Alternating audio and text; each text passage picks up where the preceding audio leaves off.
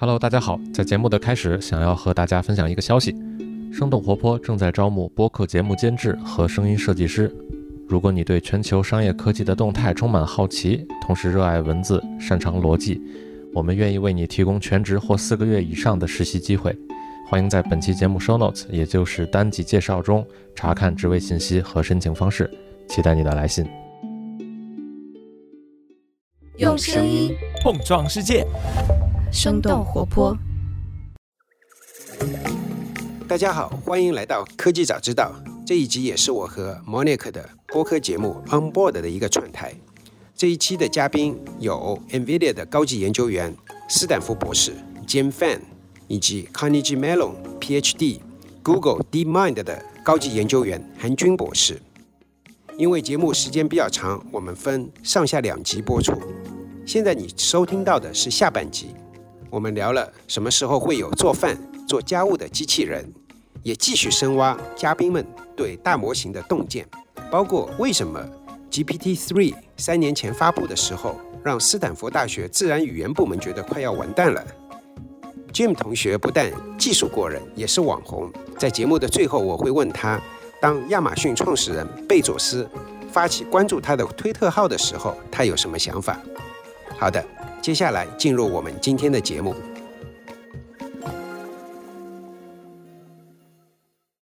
呃，正好这个下一个话题也是由 Llama 2衍生出来的，就是其实很多人看到 Llama 2的时候，觉得那还是一个大语言模型嘛。但是呃，Jim 其实在呃 Llama 2发布了以后，你的一一个那个 Twitter 上面，我觉得你提了挺有意思一个点，你说其实 Llama 2对于这个 multimodal 就是多模态的，还有 robotics，我想也是你很关注的这两块，其实有很会带来很大的一个呃一个推动。可以进来这个跟大家解释一下，为什么你会这样去看 Llama 2的作用？哦，我觉得多模态是一个非常。非常有意思的问题，我觉得现在基本上大语言模型这个呃总的一个 recipe 已经都定下来，就可能预训练啊，然后后面就 fine tune RLHF 等等。但我觉得其实现在多模态这一块，整个这个 pipeline 其实还非常的。不确定，而且我觉得其实学术圈也好，可能工业界也不断在探索多模态有几类做法吧。然后其中有一类就是基于一个已有的大语言模型，然后把别的模态给像插件一样接入进去。嗯，啊，比如说我在英伟达带了一个 intern，我们大概几个月前做了一个项目叫 Prisma。其实想法非常简单，就是比如说把一个图片，然后先用一些计算机视觉的一些模块。来处理一下，比如说啊，那个分析一下它的这个里面的物体啊，这种 segmentation，或者就是分析这个深度 depth，然后 3D 一些信息，然后再把这信息融合到一个就是大语言模型的一个 backbone 上面去，就像一个插件一样，然后通过这个方法，现在世界里面就这种视觉。信息它就能够理解，然后我觉得当时我们用的那语言模型就比较差，但是现在 Llama 2出来的话，我觉得它是可以作为一个非常好的一个这种推理啊或者这种语义的理解的一个引擎，然后把这个别的模态接进去。啊，我觉得可以在相对就是少一些的计算量的情况下，就能够做到一个呃还不错的，就在开源模型里面还不错的一个多模态的效果。所以这这是为什么我在推特上就是提到了这一点。然后另外的话就是做机器人这一块，就比如说这些呃机器人要要做规划，然后还有就是它要输出一些那个机器人的就控制的一些 command，然后其实也是可以通过一个插件的方式，只不过这次这个插件是一个输出的插件，它输出的不再是下一个下一个单词。它输出的是一个机械手的一个控制的一条指令，然后这个的话也是可以，这种多模态的模型也是可以通过 Llama 2这样一个很强的一个 backbone 来提升它的这个效果，所以这是一点。另外呢，我也想稍微 back off 一些，然后讨论一下就是多模态这整个这个包括它未来啊，还有现在这个情况。然后我觉得多模态很有意思，就因为呃，首先模态是什么，对吧？我觉得那个 GPT 四说多模态，但其实 GPT 四就是它把文本。和图片输入，然后它输出文本，它是一个非常非常特定的一个多模态啊。但是其实就还有别的模态，比如说有视频，视频就是一大堆图片，对吧？就是在一个时间轴上面展开，然后还有音频，然后甚至还有三维，然后三维这一块的这个格式可能还有各种不同的格式啊。然后还有就输出的话有不同的模态，比如说这个机器人的控制啊，甚至鼠标和键盘也是一种模态。所以我觉得多模态的话就是可能性非常的多。然后现在那个包括就在应用上面。我我觉得就是大家还在探索中，因为就 GPT 四的这个多模态的这 API 现在大家还不能用，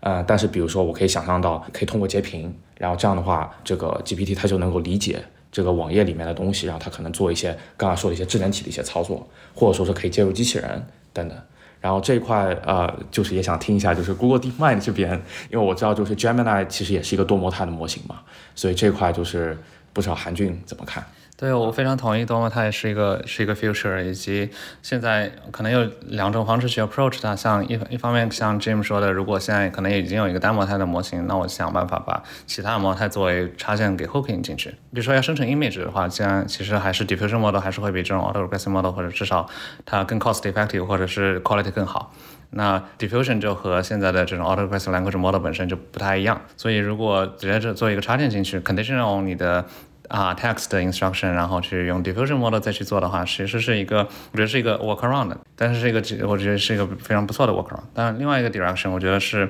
嗯，之前像 image 啊，也有很多 tokenize 的这些 work，就是把一个连续空间的 image 转化成离散空间的一些 token，就是把它当做 text 来处理。啊，这是其实我们最近也是在 iClear 也做过一些类似的工作，怎么去用 diffusion model 把把这个 text 和 image tokenize 的 image 给 unified 在这个 space，然后用一个 unified view 去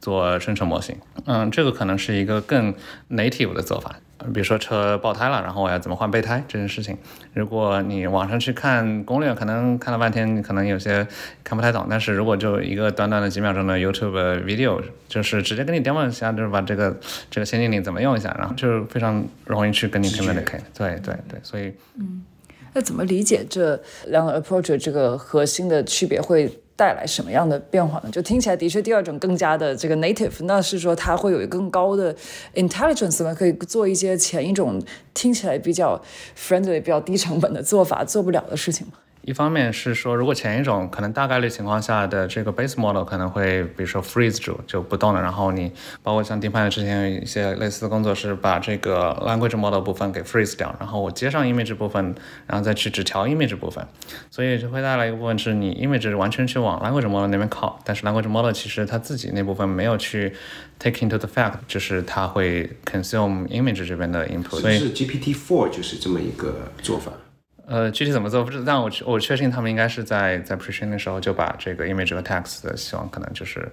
在更原生的层面去把它。你觉得它是更加原生的，更加？我我猜对对对，因为他们完全有这个能力去做这件事情，以及这样可能会更更自然一点吧。其实，对。哎，那我好奇，就是大家对于多模态的这个一个期待是说。大家很明显想到它能够这个 enable 更多新的场景，这个 robotics 啊等等。那大家会期望多模态对于它这个 foundation model 这个智能本身会带来一个大的提升吗？我觉得这是一个可能偏哲学一点的问题。哦，我我我是那么理解这个事情的。当然就是欢迎大家就一起来 debate。对我的理解是，就现在的文本是我们这个多模态世界在一维上的投影。然后有一个很有意思的一个实验，就是 GPT 四其实它能够理解颜色，然后但是就比如说你把颜色用 RGB 那个 hex code 作为一个文本输进去，然后你可以跟它，你可以问它哪个颜色比另外的颜色更暖色调，哪个颜色比另外的颜色更热情，然后它其实会回答的是对的。然后，并且它有一些泛化的能力，我觉得就是因为 GPT 四它看过大量的这样的数据，然后其实在网上可能大家在讨论这些东西的时候会提到这些，比如说你在做网站设计，你肯定在讨论这几个 RGB 的这个颜色，从这里面 GPT 四其实它是在这个一维的投影上来理解我们这个非常高维度的这个世界，但这样的话就有几个问题，就是说第一，它肯定是一个它的效率很低，因为你要大量的这个数据来补充这个，但是第二的话，我我觉得也可以 argue 就是呃文本作为一个。智能的一部分可能是最重要的一部分，因为我觉得文本的理解就是语言的理解，是我们人和动物的区别。动物的视觉系统非常的强。我举个例子，前两天就是我看到 YouTube 上面有一个很有意思的实验，是他们让一个大猩猩来玩 Minecraft，它能够理解就是里面各种不同的东西，还能够就是敲这个墙呀什么的，这这它都能理解。但是可以大家想想这件事情是多少的不自然，因为对于大猩猩来说，这个 Minecraft 的这个视觉上的这个。它的 texture 等等，还包括 Minecraft 里面的物理，呃，所有的这些东西和就是自然世界里法则非常的不一样，看上去也非常不像。然后这个大猩猩它自己以及它所有的它的祖先都从来没有见过 Minecraft 的这样的一个视觉的一个情况，但是它几天训练下来，它全都懂，它里面这个三维什么它都能理解。然后这个我觉得大猩猩的视觉系统已经超过我们现在最强的计算机视觉的算法，所以我觉得这又是一个叫做 Moravec 的一个悖论。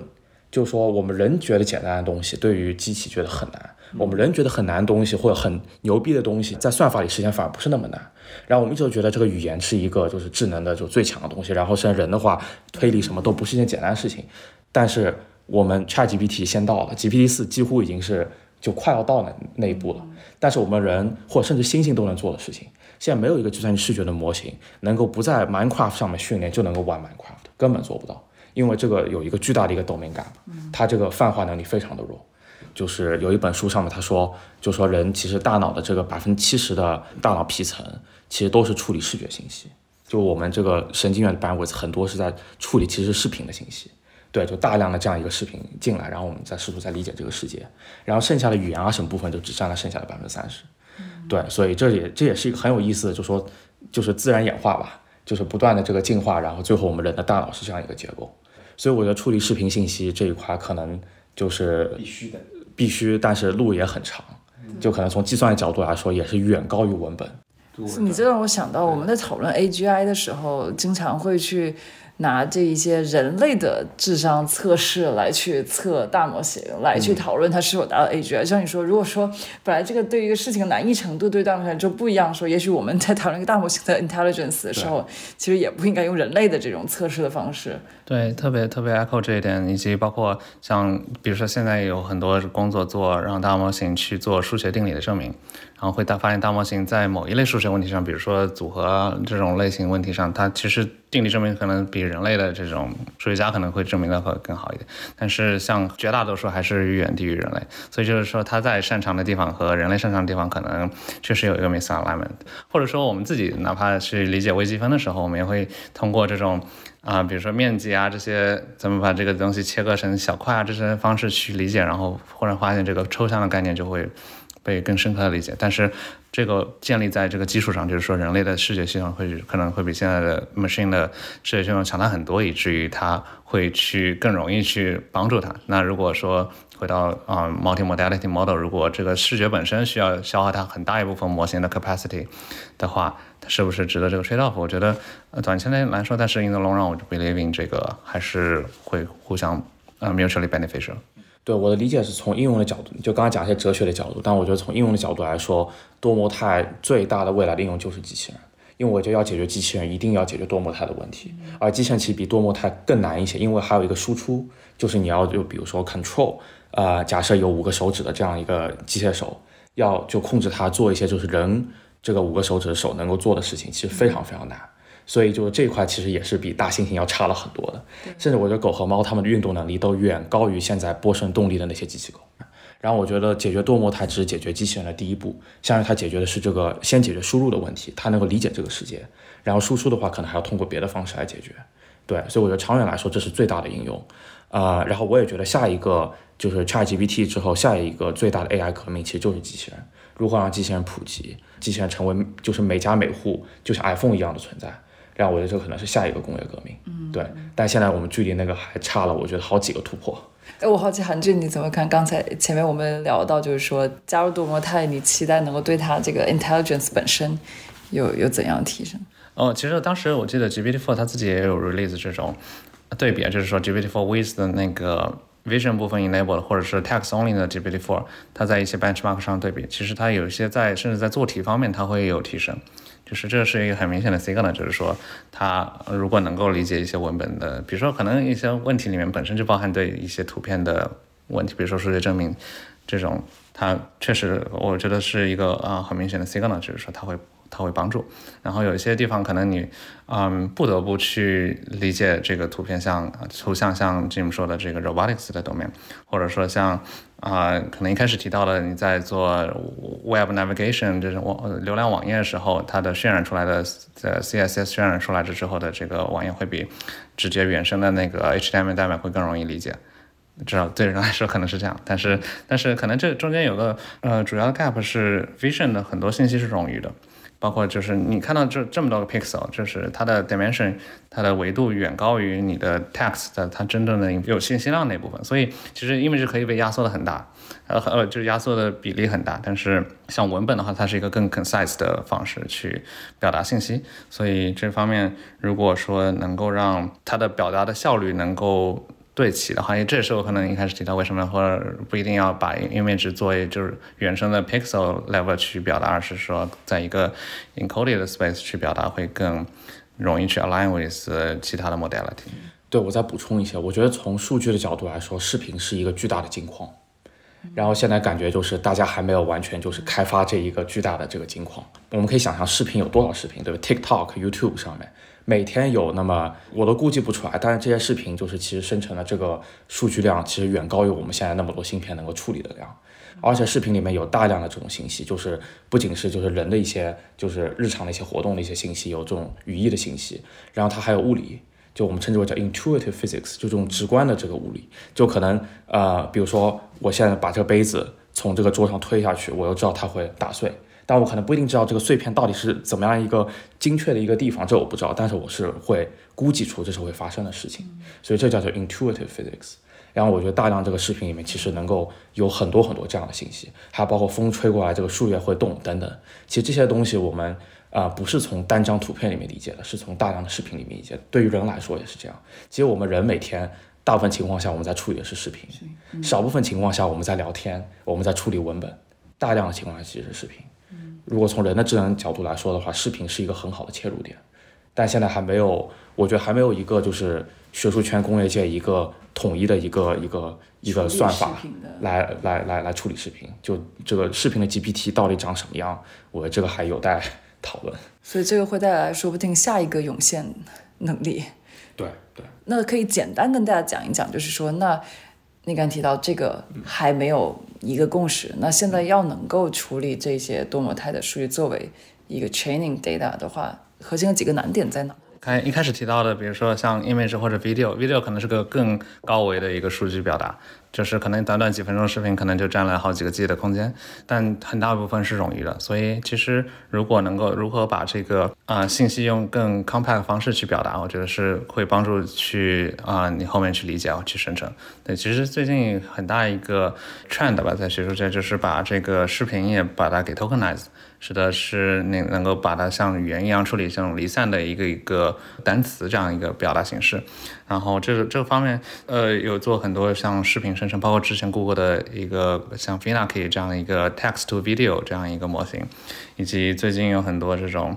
给你一个一开始的图片，然后让你把这个图片让它给动起来啊！就很多模型都是会基于这样一个技术。我觉得有有好几个点，一个是说你把它 tokenize 之后，你可以利用像现在的 language model，你们的学到的很多这种技巧，把它给同样做生成 language 方式去生成视频。但以前是只如果直接在视频的空间是做是做不到，因为它的 dimension 太维度太高，就一每一帧可能就已经有上几百万、几千万个像素。不太可能去在那个 level 去做，但是啊，另外一方面 compress 之后，它也会让很多就是冗余信息被 filter 掉，使得它能够更 efficient 去表达。至少短期来说，是在现有的算力和算法这个能力的基础上，是一个非常不错的 trade off。其实我们刚才讲了很多模型本身啊，算法，还有这个哲学层面的这个东西。我们聊个具体的，就是工具。那大家看到，就是说现在大模型，大家真正在无论是在 training 还是在呃应用的这个过程中，还有哪一些你觉得从工具层面呃需要弥补的一些 gap，或者说哪些你们可能不得不为了 train 或者说 deploy 大模型不得不内部去开发的东西？哎，你觉得其实它可能可以被广更广泛的这个使用？对，其实我觉得工具和之前我们聊了很多的 agent 是非常相关的一个话题。我们可能对，因因为你的 agent 要能够去跟外界去做反馈或者是做 decision，其实还是会。Leverage 到很多工具，然后也会对外界产生影响。但是我可能更想说的一点是，呃，工具也分好多种，有有些是像比如说 generically 去做一个搜索引擎啊，或者是用一下这个派送一些已经有的 library。但是其实我我更 care 的是说，它能不能去 adapt 出一个新的工具，比如说用一个 apply 一个大模型在一个企业的呃应用场景中，因为这企业它自己有自己的一套工具链。所以这套工具链或者是它自己的 domain specific language 这些东西是你在大模型呃训练啊什么这都不会见到的那些工具，但是你要能够让它去 adapt 到这个具体的应用场景，我觉得这是一个嗯非常有意思的问题。包括最近其实有一个比较两三个月之前吧，一个就是纯用 procedure generation 去做 video generation 的那个 lab 也是当时做 ImageNet 那个 lab 出来的一个工作。对，但它那个是纯粹是靠 graphics 去生成这些 video，所以如果你要说如何让 language model 能够去用这个工具，如果能够用上的话，那它就可以直接去原生的去做到 text to video 这样一个事情。好，我们现在两个问题，我们快速的这个讨论一下。我觉得第一个就给这个 Jim 跟这个韩俊吧，就是二位都在 OpenAI 这个工作过，虽然说也是在几年前了。就你们觉得，呃，OpenAI 有哪些让你们自己印象特别深刻的这个地方？可以简单谈两句。对，就我一六年那个时候是 OpenAI 第一次有 intern，OpenAI 差不多在一五年的时候成立的，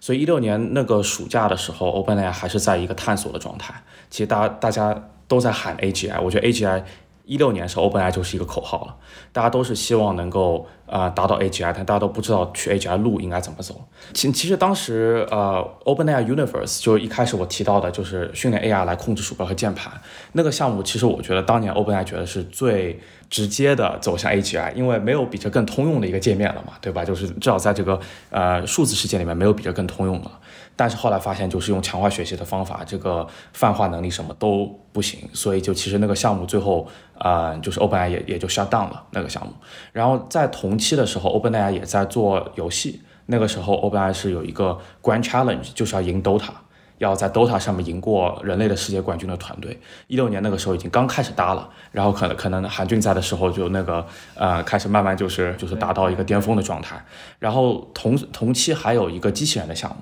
对，然后 OpenAI 当时做了一个机械手，然后呢，机械手是能够解魔方，然后就是五个手指一个机械手，对，所以这是另外一个项目。当时他们也觉得可能机器人也是通向 AGI 的一个必经之路，啊，然后还有在同期有一个呃小哥，然后他在那边呃在 Reddit 的数据上面训练 Chatbot，但那个时候还没有 Transformer，他当时用的是一个更旧的一个模型叫 LSTM，就一个回馈式的神经网络，对，然后他的名字叫 Alec Radford。然后当时我觉得，至少我没有理解为什么要训练一个 chatbot，对，但他当时其实就是用呃这个回馈式神经网络来预测下一个单词。其实一六年的时候就有这个影子，呃，只不过那个时候没有 transformer，效果不是很好，而且大家也没有想到要 scale up，也没有想到要堆更多的算力。但是那个其实是 GPT，可以说 GPT 零吧，就最早最早的 GPT 的影子，一六年时候就有了。但是说实话，我觉得那个项目当时在 OpenAI 里面啊，并不是一个很高优先级的项目。我刚提到 OpenAI Universe、Dota，还有那个机器人可能是前三名的项目，但那个时候还是一个探索的阶段。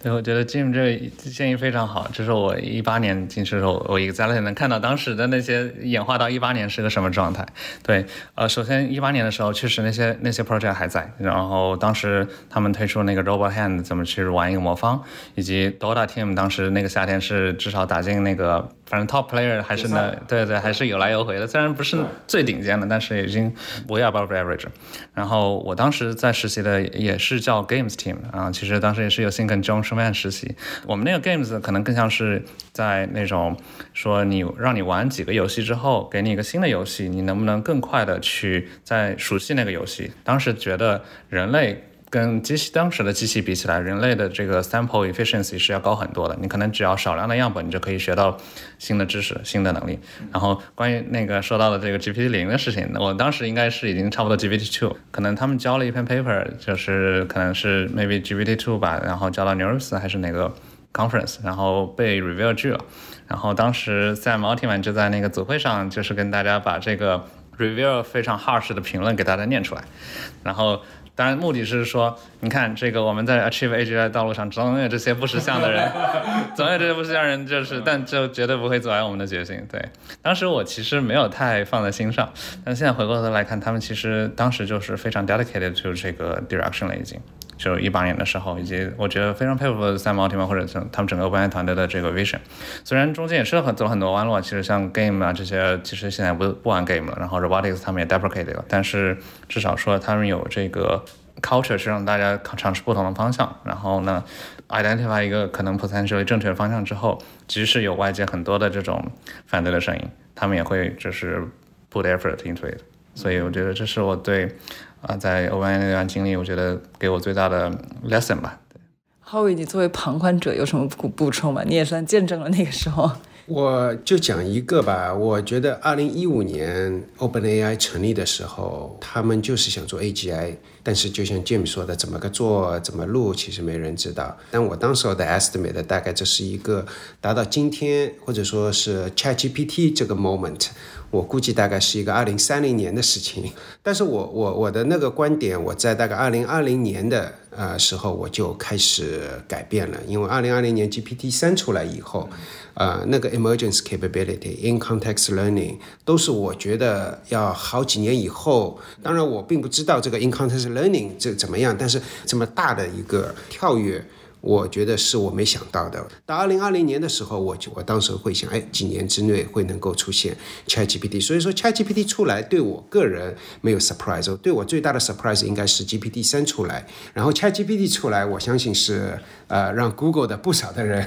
觉得是不管是 surprise 也好，或者说是郁闷也好，或者怎么样也好，对吧？因为我有一个朋友，他是 Google 的一个高管。啊，正好在欧洲那个度假，他说十二月三号 星期六开一个会，讲哎怎么去对待这个 ChatGPT，因为显然这是一个很大的事情，他记得很清楚。我我比较好奇，对你个人，你看了 ChatGPT 这么一个，你你个人是呃什么想法？当时对量变引起质变这件事情有了更深的理解。因为我知道它可能就是 maybe 更大的模型以及更更多的训练数据，然后可能 fundamentally 还是 transformer，还是那一些还是这样一个 autoaggressive model，就是我自己试了几下，然后就觉得真的是一个非常让人惊讶的一个东西吧。如果啊，就是可能把 Lambda 给 release to the public，我觉得大家可能会对后来的 ChatGPT 可能没有那么惊讶吧，毕竟有一个心理准备了，台阶，以及以及如果你开始真的能够 release 这个 Chat 呃 Google 的 Lambda 这些 to the public 的话，那呃，你至少能收获收获一一大波数据。量变引起质变，这一个有更深的那个认识。另外一个，你是觉得这个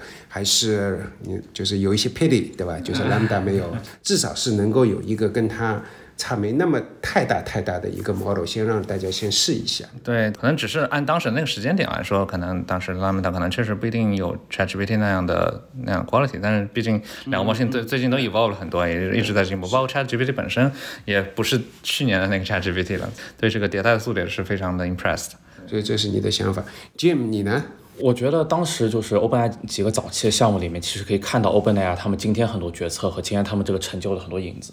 啊，举个例子，比如说当时就是他们在 Reddit 上训练这 Chatbot，对吧？GPT 零后来就就那个 Scale Up 变成了就今天的这些 GPT。然后还有当时做这个游戏这一块，其实就是一个强化学习的一个，他们内部一个强化学习有一个很强的 infrastructure。然后他们算法上面也做了强化学习上也有很多探索。然后后面就直接变成了就是。呃，RLHF 就之后就 ChatGPT 要跟那个人就做 alignment 的时候，其实强化学习也就是我觉得从当时的影子过来的，啊，然后还有包括当时 OpenAI Universe 就是 AI 用这个软件这个，其实就今天的 ChatGPT 的 App Store plugin，我觉得其实就类似有当时这样的一个灵感在。然后第二个我一直是关注，就从一六年开始一直在关注 follow OpenAI，基本上每一篇论文我都会读，嗯，对，然后我觉得呃跟浩月老师一样，就是我当时最大的震撼。是 GPT 三，第二大的震撼其实是 Clip 和达利。对，这个现在 Clip 和达利大家说的不多，但是我觉得 GPT 三、Clip 和达利，我觉得他们是开创了一个新纪元，是一个新的一个思维模式，一个新的范式。就说第第一 Scale Up，第二 Open World，对吧？Scale Up 就堆更多的算力，Open World 就是我们把整个互联网数据全都扔，全都把它下载下来。然后作为我们这个这个这个训练的这个数据集，但其实当时这两件事情现在听上去好像很理所应当，但那个时候一点都不 obvious，因为那时候学术圈里面的想法是这样的：是我有一个固定的一个训练集，一个固定的测试集，大家所有人在上面 benchmark，比如说 ImageNet，ImageNet 就是一个有一百二十万张图片的一个数据集。然后当时所有做计算视觉的人都是在 ImageNet 上训练完，然后 ImageNet 还有那么几十万张的这图片做个测试，汇报一个数字。然后如果你不这样做，学术圈里评审人会喷你，因为你这个东西跟别人不能比较。所以其实当时学术圈里面根本没有这样子一个 Open World，要在因特网上啊互联网上把所有这个数据就一起下来啊下载下来做训练的这样子一个思维模式，学术圈是完全没有的。然后更加不要谈这个算力的事儿，学术圈根本就没有这个资源。然后我觉得就是贫穷限制了想象，学术圈里面没几张卡，真的就是那怎么办？未来限制了我们想象，未来这不是更贫穷了吗？但是我觉得 OpenAI 打开了我们想象力，OpenAI 现在就至少告诉大家，当你有当年他们有一两千张卡的时候，你能做什么？他们一旦告诉了大家以后，现在大家全都跟风就过去了。但那时候真的是限制了想象力。然后我觉得那个 GPT 三就是在文本上的 scale up open world。然后 Clip 跟大家介绍一下，它是一个图片和文本的一个对齐的模型。我觉得当时对于计算机视觉界是一个巨大的震撼。当时 Clip 它那篇文章应该没有投任何的会议，但我觉得要投的话，就是务必是当年 CVPR 的最佳论文，务必的。那那年 CVPR 我觉得都没有任何别的论文值得读。就是那天 Clip 就是一个地震级的一个东西，海啸级的。然后还有就是达利，然后达利的话，其实从那个纹身图这个领域已经做了十几年了，从 Deep Learning 前就开始做，Deep Learning 之后的话也有很多纹身图的工作。其实就是我在斯坦福的这个组里面也有很多学长呀，Andre Kapasi 什么的，啊，他们自己之前也做过这种图生纹，但是就是没有通过这种一个简单的算法，然后靠算力，靠这种大量的 Open World 的数据，他们就没有走这条路。然后他们就做了很多就是 engineering 啊什么的，但这样这个 pipeline 就非常的复杂。但是达利是一个很简单的算法，一个很简洁的算法，但是他把它 scale up，所以我觉得那个是在算法上从这个思维模式上一个巨大的震撼。然后我看到 ChatGPT，我觉得是一个小震撼，比起前面那个，因为我觉得 ChatGPT 是一个工程上的一个一个奇迹，就是他们把呃那么多标注啊，就整个标注的 pipeline，然后还有更多的数据，还有这个 ROITF 是怎么怎么怎么调参的等等这些事情，他们都做的都特别特别的好，还有包括最后 deploy。呃，ChatGPT 就是一上来就什么前五天里面就有一百万用户，那就意味着他们这个后端的这个工程做得非常非常好。就有多少 App 能够做到这样一个 scaling 下面还没有大规模就是卡机？对，就至少从 OpenAI 作为一个公司来说，就工程能力非常非常的强。对，但其实我觉得从算法上面，GPT 三是一个更大的震撼。然后当然后面 GPT 四也肯定是个震撼嘛，就说它的这个能力啊，写代码能力也就远强于 GPT 三点五。对，然后之后的话，就听众肯定就比较熟悉了。但我觉得当年那个时候，在大家没有讨论大语言模型的时候，那几件事情，其实我觉得在学术圈里面震撼是非常大的。呃，GB 三呃发生的时候，我大概是斯坦福应该是第三年博士吧。然后那个时候 NLP 的组他们就召开了一个紧急会议，有点像刚才韩军说谷歌的紧急会议。我觉得 NLP 组也是有一个紧急会议，他们就要讨论，就觉得 NLP 要完蛋了。就觉得就是在学校里面做 NLP 已经没有什么值得做的了，所以后来为什么斯坦福发了一篇文章，名字叫 Foundation Model？因为那时候斯坦福已经感到了巨大的压力，就是一旦我们这些 NLP 的这些教授几十年的过去这些什么语言学啊什么这些经验，他都要过时了，然后如果我们不跟着时代的脚步的话，就要被时代淘汰。所以其实斯坦福提出了这个 foundation model 这个名字，然后现在搞了一个这个 foundation model 的 center，包括最后 Percy 等等斯坦福的教授做了 Alpaca 呀什么等等的，其实他们当时也是有一个巨大的一个一个转变，对他们这些资深的教授来说也是一个很大的冲击，更别提我们当时这些 PhD 的学生。斯坦福其实这件事情做得非常前列了，也就是最近开始，那个最近一年。呃，我觉得很多的顶尖的大学开始重新在思考。呃，前两天我跟一个朋友在聊，他知道的一所大学是，他说，二零二四年毕业的那个论文就让他们就写完，那个二零二四年以后毕业的要重新 reset，他的论文方向就是，也许你写的东西根本就没有任何价值。呃，我觉得斯坦福能够在二零二零年就开始思考这件事情，已经走在蛮前面了。对。刚才你们两位 share 的就是 ChatGPT moment 的想法。从我的角度上来讲，那个它的 model 的 performance 性能上来讲，我没有觉得惊讶。但是那么多人开始用，这就让我看到 API 跟 UI 的区别。因为三点零出来的时候，或者说 GPT 三出来的时候，它只是 API，这 API 只是码农对吧？能够用。但是真正出圈还是需要有一个漂亮的 UI 啊，当然不只是一个 UI，就像 Jim 刚才说的是这个 infrastructure 基础建设要做的比较 scalable，这是我的第一反应。第二反应，其实我当时候跟绝大多数人的想法不是很一样的，因为呃，我不知道 Monica 或者 Jim 记得吗？当时候大多数人都说，哎呀，Google 要完蛋了，对吧？那个 Search 要完蛋了。我觉得 Search 完蛋这件事情还很漫长，也有可能以后也会完蛋，但是我觉得这是很漫长的一件事情。最大的震撼，我觉得是一个云计算会 fundamental 的改变。以前的云计算只要是 storage computing，现在以后更多的是一个 AI native 的这些 API。我们刚才说的 SaaS 会建筑在新的 AI native 的 platform 上面，呃。呃，前面大概一个月，呃，我的那个这个想法可能是属于非非非共识的，但是我觉得最近几个月应该已经算是属于比较共识了。你说要去颠覆 Google，也也也也许可能，对吧？但是这个搜索这是一个很漫长的一件事情，啊，但是其他的那些写 B to B software 肯定会在今后的两年、三年会写会会非常不一样。就你们觉得，大家经常说做 LM 的一些挑战，你觉得最被大家高估的和最被大家低估的做大语言模型的挑战是什么？这个难度上来说是，其实它是一个真的是一个 bottleneck。包括我一开始说到 Auto GPT 这件事情，包括在企业用户中用的时候，其实可能大家觉得一些很多花式 prompting 啊，或者是 multiple 调用这个 language model 让它去完成一个 task 这件事情，大家觉得可能就。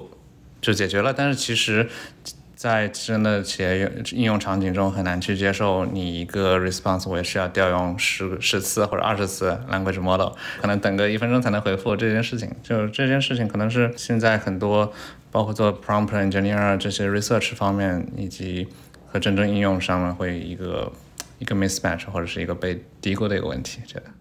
我我就来讲讲低估的东西吧。我觉得一个是我感觉业界还是有点低估了，就机器人的难度。我其实这次去 SML 的时候，感觉就是很多可能不在直接做机器人领域的研究的同学们，然后都是在问：哎，这个机器人感觉应该很快了，现在多模态也有了，然后谷歌那边还有 RT One、RT Two 那些模型，感觉是不是这个机器人会特别快了？而且 Elon Musk 一直在喊那个 Tesla Bot 呀什么的，哎，有些炫酷的一些 demo。然后现在包括有一些创业公司。呃，初创公司，比如 Figure 呀、OneX 啊什么，也都是打着通用机器人的旗号。但是我觉得还是就是这个事情的难度难度，我觉得是被低估了。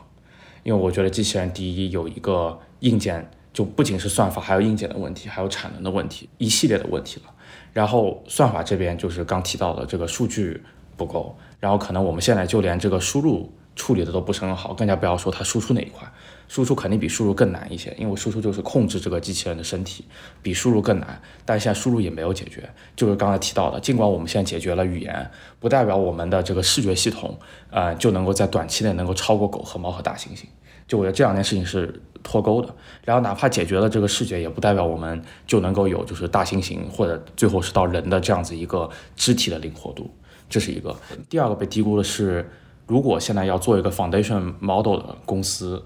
或者说是大公司想做 foundation model，自己来 train 一个新的一个东西，我觉得可能组织能力说不定比就是这个技术要更难一些。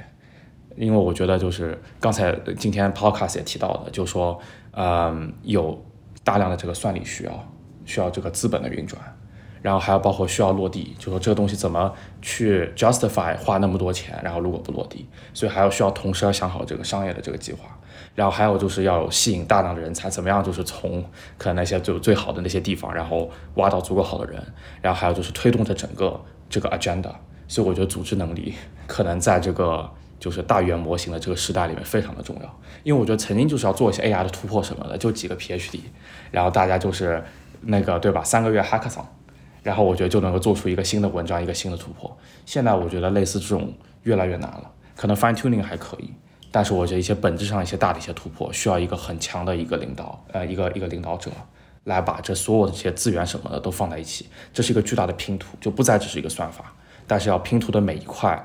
都要在一起，然后它才能整个齿轮才能运转。我觉得低估的可能还有一个点就是 evaluation，就包括做那个 ChatGPT moment，我们刚才聊到，对吧？对，不管是谷歌还是很多人都是非常惊艳。但你想，其实。有那么多聪明的人，不管是在 Google 还是不在 Google，其实都已经能够非常能够做做模型做得很好了。但他们以前 optimize 的那个是一些 benchmark，对吧？就是那个 academic 的 benchmark 或者怎么样。所以说它的 evaluation，它的 measurement 是走了，相当于是走了另外一条路，对吧？你从今天的角度来讲是一个错的路，但当时候这是所有的人都在走的路。那这是 measurement。今天如果是从工业界来讲，你怎么去 measure 你的你的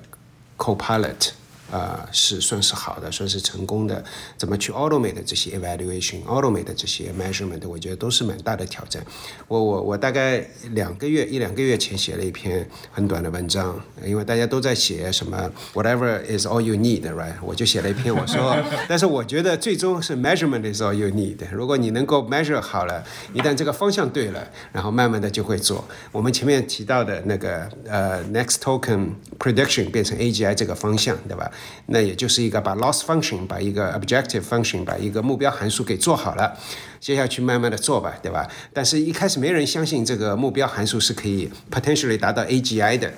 对，所以说我觉得这件事情是属于呃，我觉得有点低估。对，另外一个，我觉得这跟 evaluation 有关，人喜欢去 evaluate 说，哎，这个 hallucinate，人们从来没自己去 evaluate 自己 hallucinate。也许我们今天说的都是 hallucination。就是说，有不管有的时候是有 agenda 在后面，有的时候是因为自己的贫穷限制想象，对吧？有的时候因为各种各样的原因，用用用用另外一个角度去看 hallucination，其实还是蛮多的。嗯，所以说我觉得光是去 judge 这个 model 说，哎呀，你这个 hallucinate，有的时候呃不是很公平，我觉得。我觉得有一个点，我前面提到的 GPU 算力，长期来讲，我不觉得算力是一个 bottleneck，因为就像我前面说的，任何一个东西只要有 mass production，价格就会就会无限下降。我另外一个问题是说，你觉得大语模型或者人工智能在未来一年和未来十年，你觉得最让你期待的事情是什么？我我觉得未来一年的话，就刚才提到的一些 coding 的模型，我觉得肯定会越来越强。可能一到三年吧，我觉得就是有一些最基本的一些就是软件工程啊，还包括 debugging 什么的，就我觉得 GPT 五或者就是可能之后出 Gemini 什么的，就是呃很多这一块都能被自动化。然后还有就是一到三年的话，会有一些多模态的模型出来，估计还没有完全解决这些问题。就刚刚提到的这个，真的要达到这个动物一直到人的这个视觉这个系统，我觉得可能一到三年都有点勉强。但是至少这些多模态模型会出来。目前为止，Frontier 模型里面还没有一个是大家真的能用上多模态的。但这个的话，肯定就是为了一到三年会有一些开放的 API。嗯，对，GPT 五可能就是不仅是能够处理图片，可能还能生成图片，这具体我就不知道了。但是我觉得，就这些 API 会慢慢的开放，这是未来一到三年就是一定会发生的事儿。然后可能还有落地上面的话，也会有更多的我们看到，比如说企业啊什么的，就等会这个哈维老师肯定就会更有经验。但是我觉得就是落地会更多。然后拉玛二出来，可能拉玛三还会出来，coding 说不定也很强。然后对于一些企业的他自己的这个 domain 里面的一些能力。啊、我觉得也会增强很多。尽管它不是一个 frontier 模型，但它也不需要一个 frontier 模型。啊、我觉得未来十年这个事儿就非常难说了。啊、我就那么说吧，现在是二零二三年，然后我自己就是进 AI 是二零一二年的时候，然后一二年的时候，那时候我还是本科生，然后一二年是深度学习元年，一二年刚有 AlexNet 出来，然后那个时候我看 AlexNet 啊，就对神经网络特别的感兴趣。对，然后一二年那个 AlexNet 其实是相比于今天是一个非常弱的一个模型，但是这个过去这个十年这个变化，我觉得简直是我不敢想象的。如果你问一二年当时的我，就说你十年以后啊、大概会怎么样，对吧？我可能说十年以后，我们估计在 ImageNet 上面的这个准确率能再上个十个点，就还是贫穷限制了想象。那个时候觉得就哎，就是看到这个 AI 这圈子里面，包括资源，那时候就其实也没有那么的多，所以我觉得那一块。呃，至少一二年的时候是很难预测十年以后的，所以我觉得现在也同样让让我想象未来十年的话，啊、首先我觉得十年到十五年我们会看到机器人，大家大家可以打个赌，我们十年以后对吧？我们四个再回来再做一个 podcast，看十年前我们当时讲的对不对？我觉得十到十五年的话，呃，会有机器人的落地，通用机器人算法的实现，以及就是说可能一个很强的一些机器人的那些硬件的出现，因为现在我觉得。啊，很多就是白领的一些工作啊，其实已经就是一点一点的可以至少被半自动化，甚至全自动化，在未来三到五年。但是其实就是呃物理世界里面的，比如说做饭、做家务，所有这些事情，工厂里面一些体力活，其实现在还是需要人力，因为这个事情对于机器人来说太难了。但如果未来十到十五年有通用机器人出现，比如说，就像你训练一个人的工人一样，你告诉他，哎，这一个零件要要要这样装，或者我家里面就是这些餐具的摆放是要那么放，你就给他一个 prompt，你就 prompt 他一次，然后包括我这个饭，我就喜欢那么做，我口味就是这样，你给他一个这样一个多模态的一个 prompt，然后这机器人就立马能够学会这个技能，并且就是每家每户里面这个机器人用的方法还不一样。其实我们就可以想象一下，现在 ChatGPT 就是每家每户 prompt 的不一样，每个公司也用的就能够用出各种各样的花样。然后如果这个机器人的通用模型也能够用这种 prompt 的方式玩出各种花样的话，我觉得这个就是人类文明的一个巨大的进步。对，也是一个绝对是工业工业革命级别的一个东西。然后第二个我想说的就是，我觉得未来十到十五年的时候，比如说纯语言模型这种推理的模型，可能已经超越人的智能了。然后我的意思就是，它可能比如说是爱因斯坦级别的智商，就可能现在就是大家对吧？那个普通人的智商可能现在 GPT 四都没有完全达到，但我觉得十到十五年的时候，它可能是人类顶级科学家的那个智商，然后它能够推理，能够看到数据里面的一些这种 hidden 的 pattern。其实我们想一下，科学家、艺术家，大家就是这种创作这个过程是一个什么样的过程？其实也是基于前人有很多灵感，然后把这灵感串起来，发现它的这个 second order 或者更高这个 order 之间的这种这种联系，然后把这个东西融合在一起，再加点自己新的东西，这就是其实人的这个创新的这个过程。现在 GPT 四还做不太到，但我觉得十年以后务必能够做到。然后呢，这样的话意味着什么？意味着 AI for science。这一块也会有一个很大的一个突破，就是人类的这个科学家可能会跟 GPT 科学家一起合作，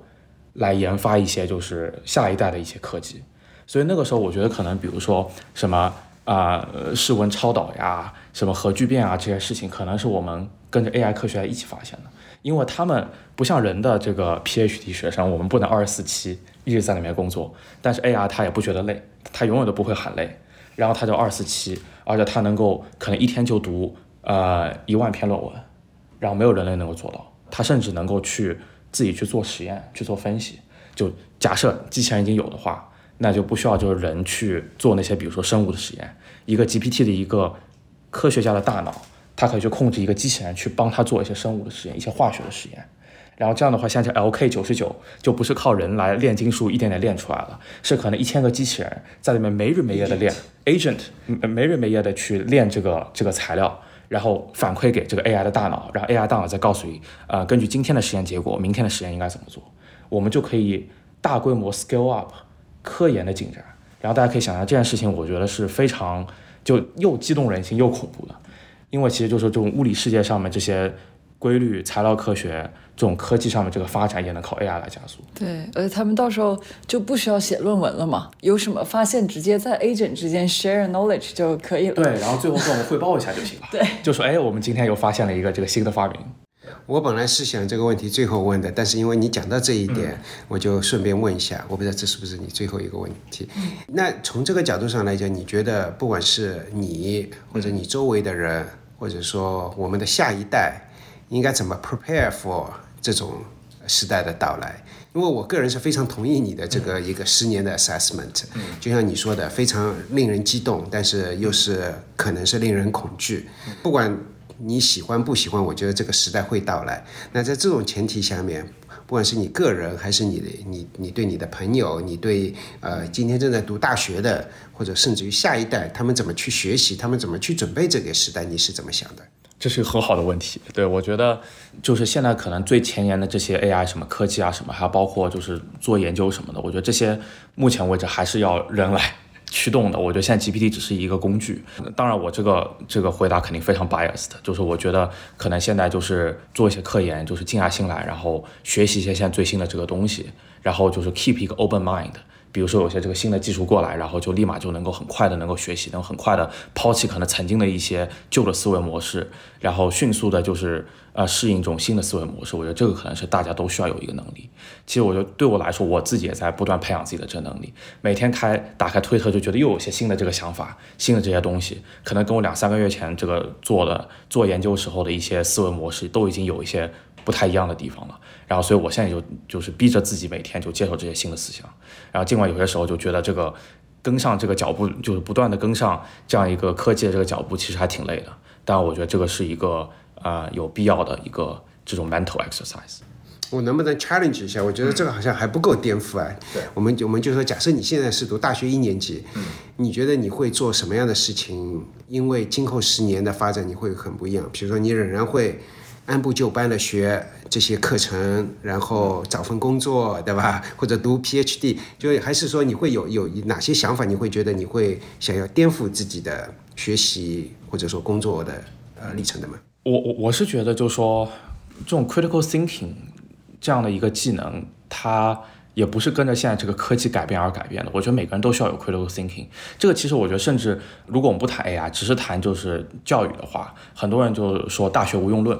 对吧？你说大学里面学的，呃，什么那种物理啊、微积分什么的，如果之后，呃，比如说出来就是你当的是一个 business manager，为什么要懂微积分呢？我觉得其实是一样的这个道理，就是他培养一种是推理，然后一种就是那种那种思维模式 critical thinking 的模式，其实有有点像，我觉得有点像这个 GPT 的这个训练，对吧？然后 open 发现，如果 GPT 训练在写代码的数据上面，它推理能力会更强，尽管。你最后用 GPT 做的事情并不是让它写代码，所以，我我觉得同样的，我觉得对于人来说，其实我们就是在 pretrain 这些，呃，就说思维模式吧，不一定是我们学的这个化学或者物理的某一个某一块这个知识之后就一定会有用，甚至我觉得以后问 GPT，GPT 知道的比我们更多，都不需要不需要去问专家。但我觉得这一块其实培养的就像大学教育一样，培养的这种 critical thinking，培养的是这种 creativity，就是怎么样去思考这些问题。对，怎么样应对 change 也是一种 ability，而且我觉得这个东西是跟着教育的越多，然后这样的这个能力其实是会变变得越强，这是我对教育的理解。然后另外一方面，我觉得如果就是十到十五年以后真的是像我们刚才说的这样有一个进入一个科幻的这样一个世界，那我觉得可能绝大部分人，甚至包括 AI 的研究员都会失业，对吧？因为 AI 它能够自己研究它下一代的自己了，可能就并不需要我们有多少大的介入。然后我觉得那个时候是社会和人类文明本质上的一些变化。那个时候，比如说工厂里面都是机器人的那些那些那些工人在那边生产，然后所有的餐厅里面机器人在帮我们做饭，还有包括就是可能农业呀、收割什么的都是机器人一条龙服务，那我们就不需要工作了。然后那个时候，我觉得可能人类社会会达到一种就是尽管大家都失业，但是大家生活很富足，然后大家就可以 pursue。他们自己想要就是追求的东西，就是他们真正内心喜欢的东西。就之前那个心理学家呃马斯洛，然后他有一个金字塔，人类需求的金字塔嘛。金字塔越越往下就是越呃就是趋近于生理的需求，越往上是越精神的需求。然后可能最底层就是先要基本的温饱，然后在上面对吧？就是比如说有稳定的工作，然后然后在上面就是富裕的这个时候，然后最最上面叫做自我实现。在上面是写做播客，对对对。但是这个金字塔的顶端就是自我实现、自我价值的实现。就当你这个物质的这个生活已经完全不用去愁，也不用去跟别人抢资源这个时候，然后最最上层就是自我价值。然后自我价值这每个人都不一样，可能那个时候 Mid Journey。对吧？已经版本二十了，然后他已经能够做所有的这个人的这艺术上能够做的事情了。然后那个时候我们在学画画，就不是为了就说靠这个为生，而是我就是喜欢这个画，我就是喜欢用笔在纸上啊画出这些我心中这个图案的这个 desire，对，而不是我我要靠卖画为生。然后我觉得那个时候。这个社会会很不一样。我非常同意这一点，就是你在 practice，你在大学里面学的是更多的是 practice about your thinking。当然，我觉得很呃知识这部分很多 fundamental 部分可能还不会变。像浩伟之前也提到很多 computer science 里面的 philosophy，包括一些一些最基本的一些。Complexity 的是，比如说排序算法，它的这如果基于比较的话，理论下界的复杂度是多少啊？就这些，或者是有很多像停机问题，generally 它不是一个 decidable 的问题，就这些 fundamental 的东西，我觉得不会变。以及你你得知，可能这些知识会教教你说。你的 boundary 在哪里？就是或者是在在现在这个体系里面，哪些是可可能做的，哪些是不可能做的，以及你要对就是比如说最基本的算力啊，或者是复杂度啊，觉得还是需要学习的。当然，另外一方面，我觉得可能做个类比吧，就像是我觉得大学也是相当于是一个你在去做 prompt 你自己呃做 future 能力的 ability。这个 prompt 本身更像是你会看到过去的经历有方法 A，然后后来大家第三了方法 B。你可能学的不是方法 A 或者方法 B 本身，而是这个 improvement 怎么做。觉得这个两，反正我觉得 fundamental 的知识以及 improvement 的这种 critical thinking，还是还是得就是在在 college 会 cover 的事情。你也可以回答一下刚才那个一年和十年的问题。对我，个人觉得，呃，短期内我觉得，我觉得 language model 会 enable 这种 real time 的一些 application。比如说像这些自动驾驶那些汽车，他们自己每每辆汽车自己会有一个 on device 的 GPU 或者这样，就是它它不会说把这个 service 跑到云端，它为的也是 real time。就是如果你能做到 real time 这件事情，它会 unlock 很多这种啊新的 possibility。嗯，包括在就是问答情况下，或者是做 decision making 的时候，特别是不有些时候真的是 time sensitive 的 decision making，就是我我觉得 real time 这件事情，可能在嗯一到三年应该会嗯能够做到一个程度吧，就是嗯包括算力啊，或者是包括模型几十 billion 或者几百 billion 这种规模，可能已经能够做到这样的 real time 的事情，对，然后。十年 again，我也回想一下自己十年前在在做啥，以及我当刚开始读 PhD 的时候，我们当时虽然已经有了 deep learning 这件事情，但是我们当时做 topic，我不知道大家有没有听过叫 kernel methods 啊，这可能是比较 classical 的 machine learning 的一些方法。然后我们当时在做了一个 topic 是怎么让 kernel method 跑得比 deep learning 更好。然后是一个相当于是一个 against current 的这样一个 strategy 吧，虽然虽然有点不甘心，但是确实我第一 PhD 一年都在做一些这样事情，然后发现确实干不过。然后十年前我觉得对类比下来放到今天的话，我觉得你现在看十年后得是一个至少是 ride the wave 或者 follow 的这个 current 这样一个。嗯，往往前 push 的一个事情，对。然后具体的形态的话，十年之后，嗯，可能一开始提到一些 maybe 像，嗯，personalized 的这种 language model，以及可以 personalize 到 each individual。那如果到时候算力已经这种平民化了，这种情况下的话，我觉得，我觉得反倒是这个 customization，或者是就 each individual 自己会有一个 personalized 的这种，嗯，language model 这样的一个 scenario。肯定也不一定是 language model 那时候，反正某一种 foundation model。我觉得是一年之内，大家其实都已经看得到，对吧？会有 Google 会有 Gemini model，对吧？OpenAI 会有 GPT-5，然后任何一个公司，包括我自己的公司，我们会有自己的 model 出来，自己的 Copilot 的自己的 assistant 这些 AI based 的，我觉得这些都会出来。呃，两三年之内，我觉得大量的企业软件都会。呃，不能算是重新写一遍，但是会大规模的被重新思考。但我觉得十年之十年，我觉得是一个蛮蛮大的一个改变，因为十年，我觉得那个时候，觉得每个人每个公司都有大量的 agent、大量的 assistant、大量的 copilot，就是我做很多事情不需要跟，呃，就是我今天所做的很多事情不需要跟人，不需要跟 Salesforce，不需要跟我今天打交道的那些 entity 或者人打交道，都只要跟 agent 打交道。到到了那个时候，不代表我就没事情做了。我相信我有更多的，对吧？那个马斯洛的那个东西，到当时候有有当时候的 definition 的那个不同的需求。我觉得从技术上来讲，如果说我们 AI。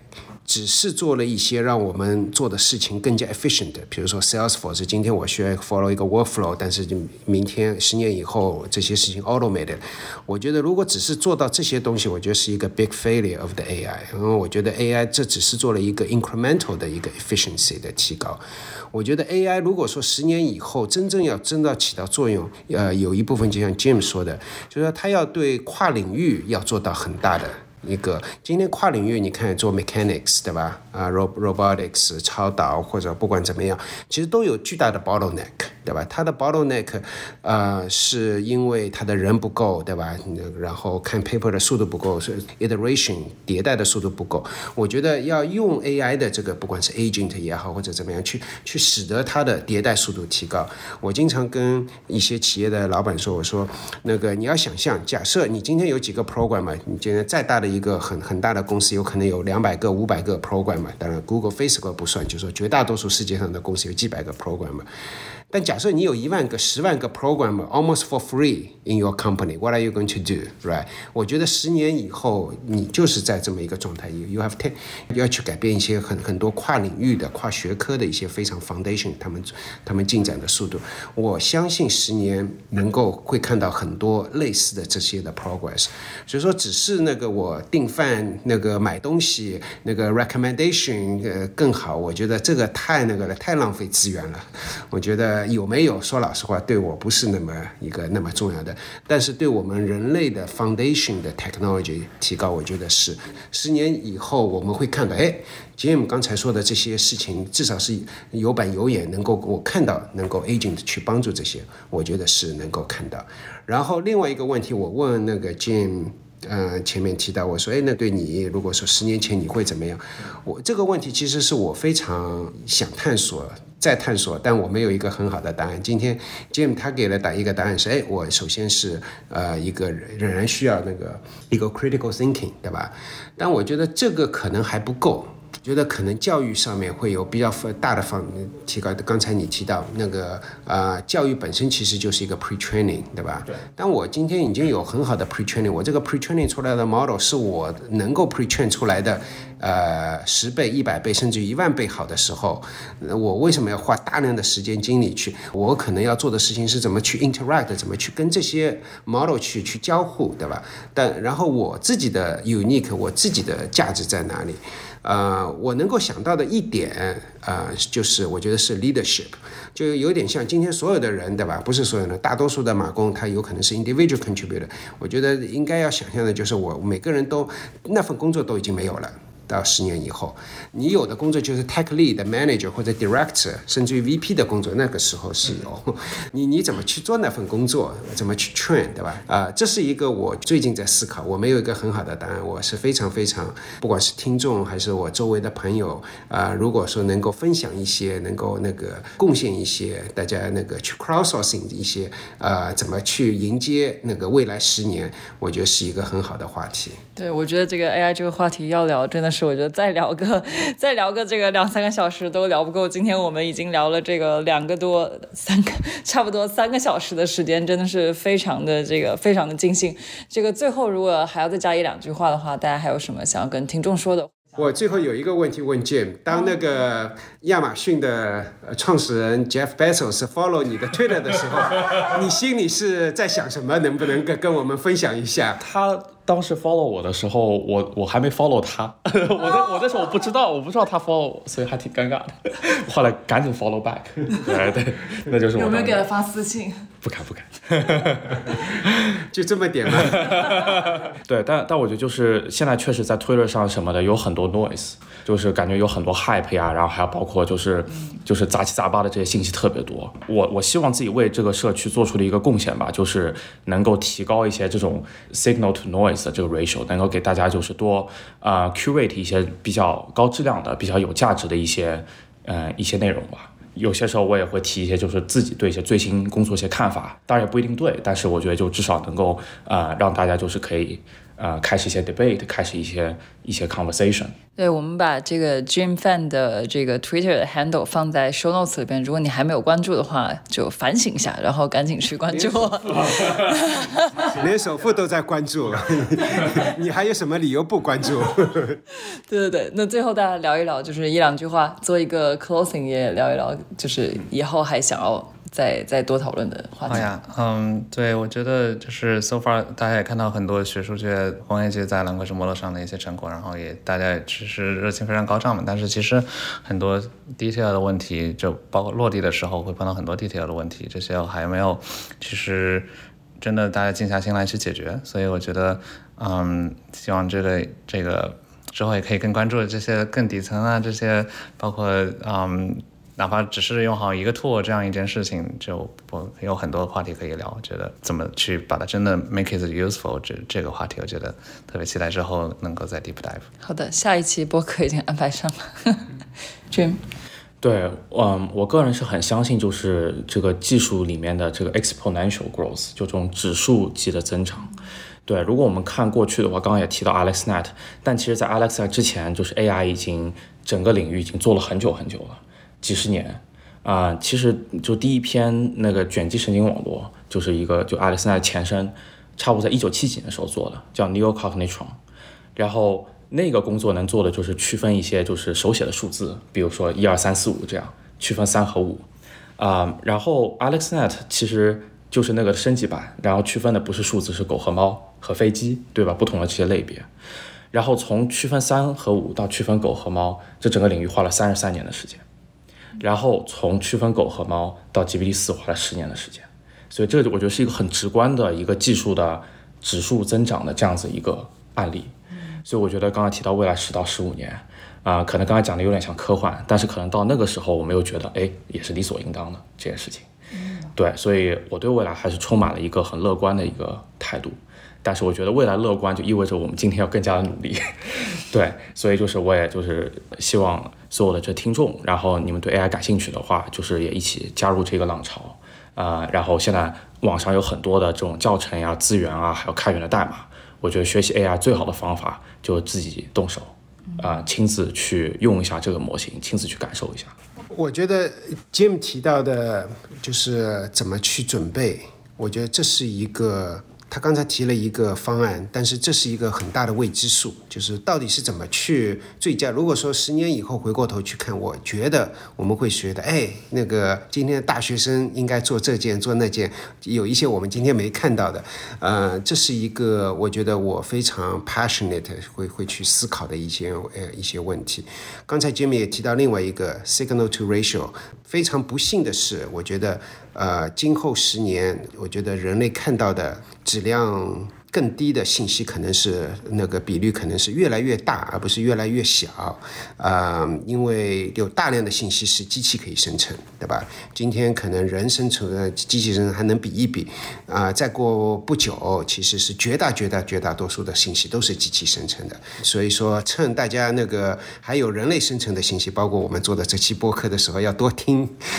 没有，那是开玩笑，但是确实是，就是说，我觉得那是一个非常呃重要的，就是你怎么决定呃要去学习什么样的东西啊、然后学习什么样的技能，在今后十年是非常不过去几十年已经是一个定，就是说大家就沿着一条路，反正你就这这条路基本上就可以就可以成功或者怎么样。我觉得今后十年要做什么样的路，其实是一个呃需要大家都去思考的啊、对很多人来讲，这其实是一个蛮大的挑战，但对我来讲，或者说我一直跟周围的人说，this is the best time to live，非常的开心啊、，living this moment，这是呃人类历史上最好的生活的时刻，这是我认我这么认为的。郝伟这个总结太好了，那我也非常有幸在这个最好的时刻跟几位来进行了一次，我觉得真是最美好的这个很长一段时间内最尽兴也是最有收获的一次谈话。然后再次感谢几位的这个时间，在这个加州非常一个非常 lovely 的一个周末的上午花那么长时间来探讨人工智能这个话题，